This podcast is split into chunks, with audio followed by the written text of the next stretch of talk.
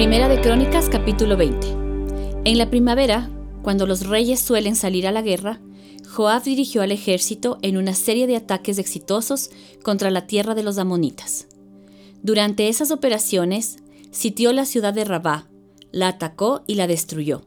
Sin embargo, David se quedó en Jerusalén. Entonces David fue a Rabá y quitó la corona de la cabeza del rey, y la colocaron sobre la de él. La corona estaba hecha de oro con gemas incrustadas, y David descubrió que pesaba 34 kilos. Además, David se llevó un enorme botín de la ciudad. También hizo esclavos a los habitantes de Rabá y los forzó a trabajar con sierras, picos y hachas de hierro.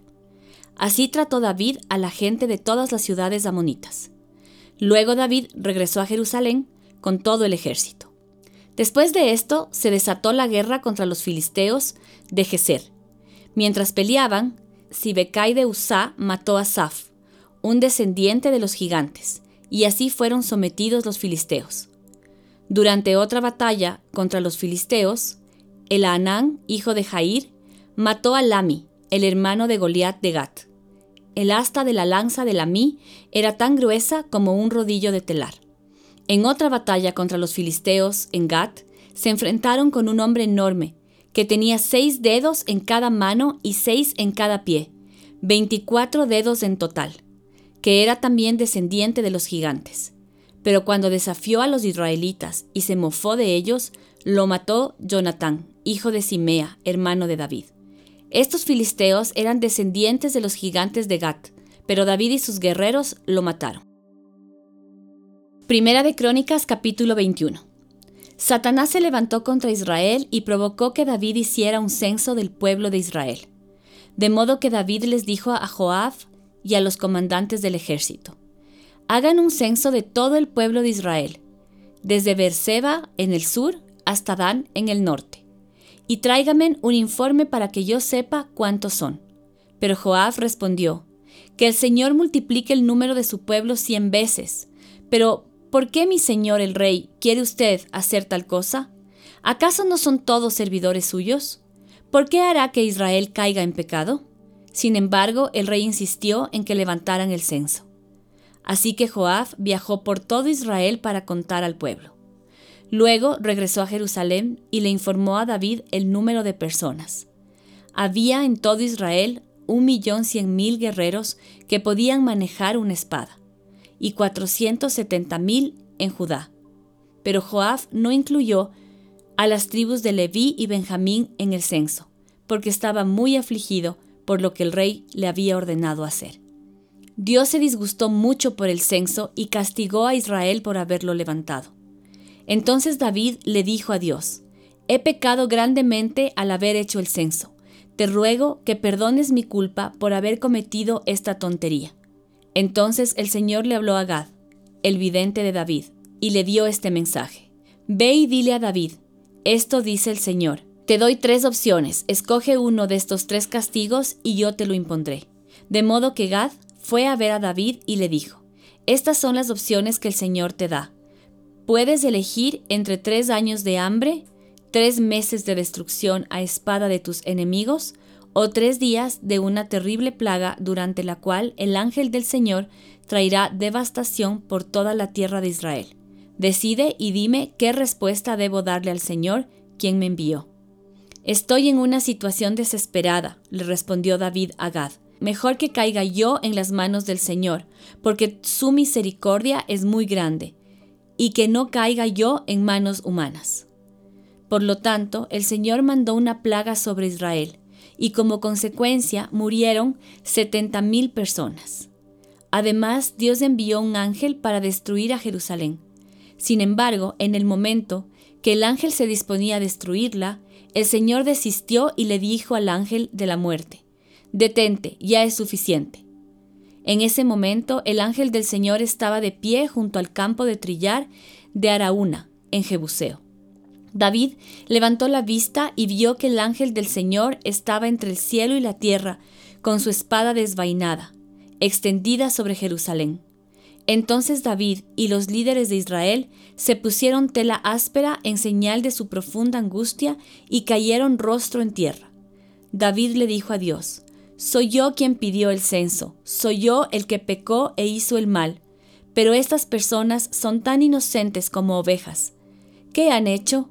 Oh Señor mi Dios, que tu enojo caiga sobre mí y mi familia, pero no destruyas a tu pueblo. Entonces el ángel del Señor le dijo a Gad que diera instrucciones a David para que subiera y edificara un altar al Señor en el campo de trillar de Araúna en Jebuseo. Así que David subió para hacer lo que el Señor le había ordenado por medio de Gad. Mientras Araúna trillaba el trigo, miró hacia atrás y vio al ángel. Los cuatro hijos de Araúna que estaban con él huyeron y se escondieron.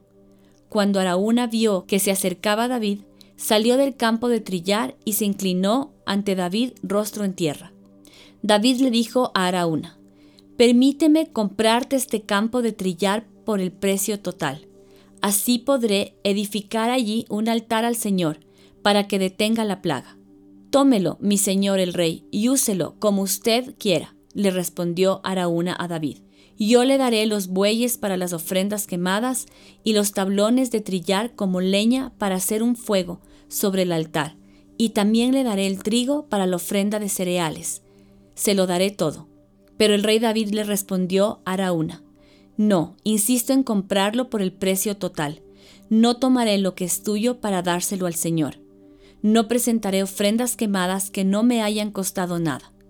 Así que David le dio a Araúna 600 piezas de oro en pago por el campo de trillar. Allí David edificó un altar al Señor y sacrificó ofrendas quemadas y ofrendas de paz. Cuando David oró, el Señor le contestó enviando fuego desde el cielo para quemar la ofrenda sobre el altar. Luego el Señor le habló al ángel, quien envainó la espada. Cuando David vio que el Señor había contestado su oración, ofreció sacrificios allí, en el campo de trillar de Araúna. En ese tiempo, el tabernáculo del Señor y el altar de las ofrendas quemadas que Moisés había hecho en el desierto estaban situados en el lugar del culto de Jabaón. Pero David no pudo ir allí para consultar a Dios porque quedó aterrado a causa de la espada desenvainada del ángel del Señor. Zacarías capítulo 8 Entonces el Señor de los ejércitos celestiales me dio otro mensaje. El Señor de los ejércitos celestiales dice, mi amor por el monte Sión es intenso y ferviente. Me consume la pasión por Jerusalén. Ahora dice el Señor, regresaré al monte Sión y viviré en Jerusalén. Entonces Jerusalén se llamará la ciudad fiel. El monte del Señor de los ejércitos celestiales se llamará Monte Santo. El Señor de los ejércitos celestiales dice, Nuevamente los ancianos y las ancianas caminarán por las calles de Jerusalén apoyados en sus bastones, y se sentarán juntos en las plazas de la ciudad, y las calles de la ciudad se llenarán de niños y niñas que juegan.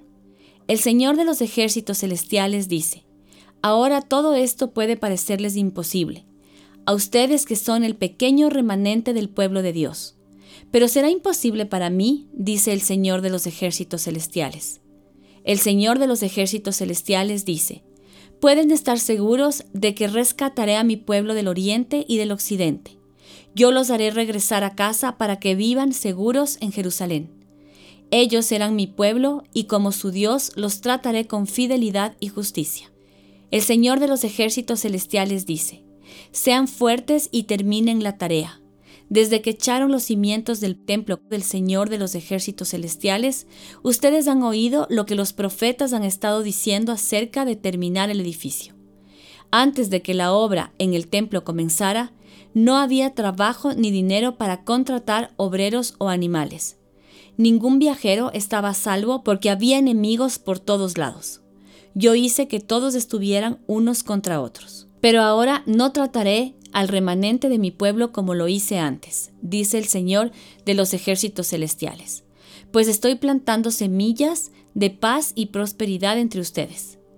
Las vides estarán cargadas de fruta, la tierra producirá sus cosechas y los cielos soltarán el rocío. Una vez más yo haré que el remanente de Judá y de Israel herede estas bendiciones. Entre las demás naciones, Judá e Israel se convirtieron en símbolo de una nación maldita, pues ya no lo serán más. Ahora los rescataré y los haré símbolo y fuente de bendición. Así que no tengan miedo, sean fuertes y sigan con la reconstrucción del templo. Pues el Señor de los ejércitos celestiales dice, estaba decidido a castigarlos cuando sus antepasados me hicieron enojar, y no cambié de parecer, dice el Señor de los ejércitos celestiales. Sin embargo, ahora estoy decidido a bendecir a Jerusalén y al pueblo de Judá, así que no tengan miedo. Pero ustedes deben hacer lo siguiente, digan la verdad unos a otros.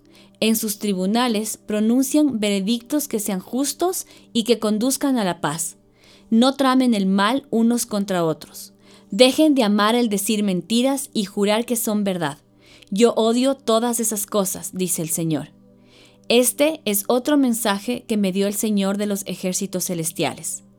El Señor de los ejércitos celestiales dice, los ayunos tradicionales y los tiempos de luto que han mantenido al principio del verano, en pleno verano, en el otoño y en el invierno, ahora han terminado. Se convertirán en festivales de alegría y celebración para el pueblo de Judá. Así que amen la verdad y la paz. El Señor de los ejércitos celestiales dice, Gente de naciones y ciudades en todo el mundo viajará a Jerusalén.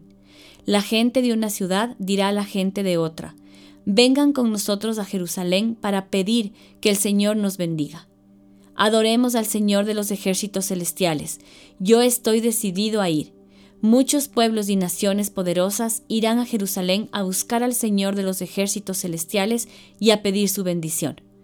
El Señor de los ejércitos celestiales dice, en aquellos días diez hombres de naciones e idiomas diferentes agarrarán por la manga a un judío y le dirán, por favor, permítenos acompañarte, porque hemos oído que Dios está contigo. Juan capítulo 5 versículos del 16 al 47. Entonces los líderes judíos comenzaron a acosar a Jesús por haber violado las reglas del día de descanso. Pero Jesús respondió, Mi Padre siempre trabaja, y yo también. Entonces los líderes judíos se esforzaron aún más por encontrar una forma de matarlo pues no solo violaba el día de descanso, sino que además decía que Dios era su Padre, por lo cual se hacía igual a Dios. Entonces Jesús explicó, Les digo la verdad, el Hijo no puede hacer nada por su propia cuenta, solo hace lo que ve que el Padre hace. Todo lo que hace el Padre, también lo hace el Hijo, pues el Padre ama al Hijo y le muestra todo lo que hace. De hecho, el Padre le mostrará cómo hacer cosas más trascendentes que el sanar a ese hombre.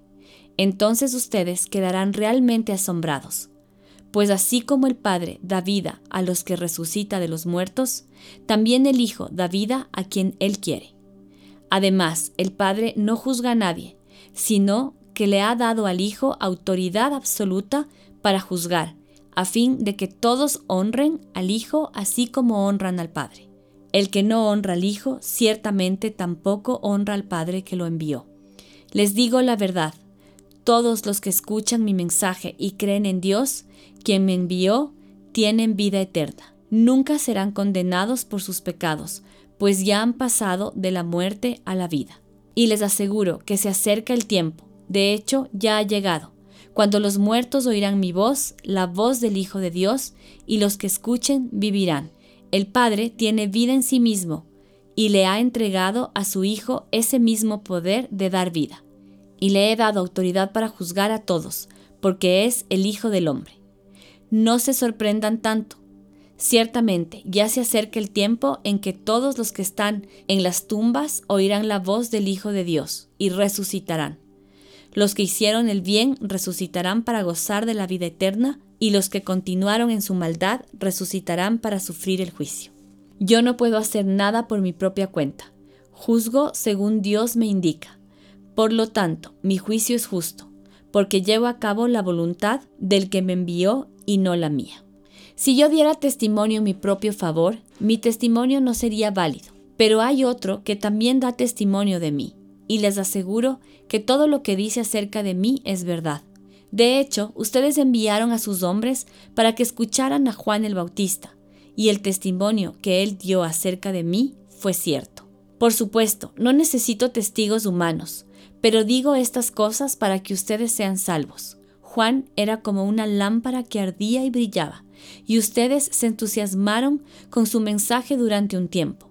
Pero yo tengo un testigo más importante que Juan, mis enseñanzas y mis milagros. El Padre me dio estas obras para que yo las realizara, y ellas prueban que Él me envió.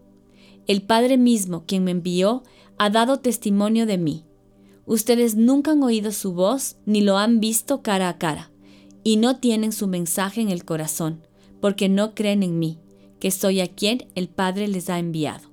Ustedes estudian las escrituras a fondo porque piensan que ellas les dan vida eterna, pero las escrituras me señalan a mí. Sin embargo, ustedes se niegan a venir a mí para recibir esa vida.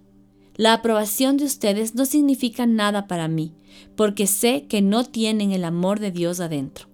Yo he venido en nombre de mi Padre y ustedes me han rechazado. Sin embargo, si otros vienen en su propio nombre, ustedes lo reciben con gusto. Con razón les cuesta creer, pues a ustedes les encanta honrarse unos a otros, pero no les importa la honra que proviene del único que es Dios. Sin embargo, no soy yo quien los acusará ante el Padre. Moisés los acusará. Sí, Moisés, en quien ustedes han puesto su esperanza. Si en verdad le creyeran a Moisés, me creerían a mí, porque él escribió acerca de mí. Pero como no creen en lo que él escribió, ¿cómo creerán lo que yo digo?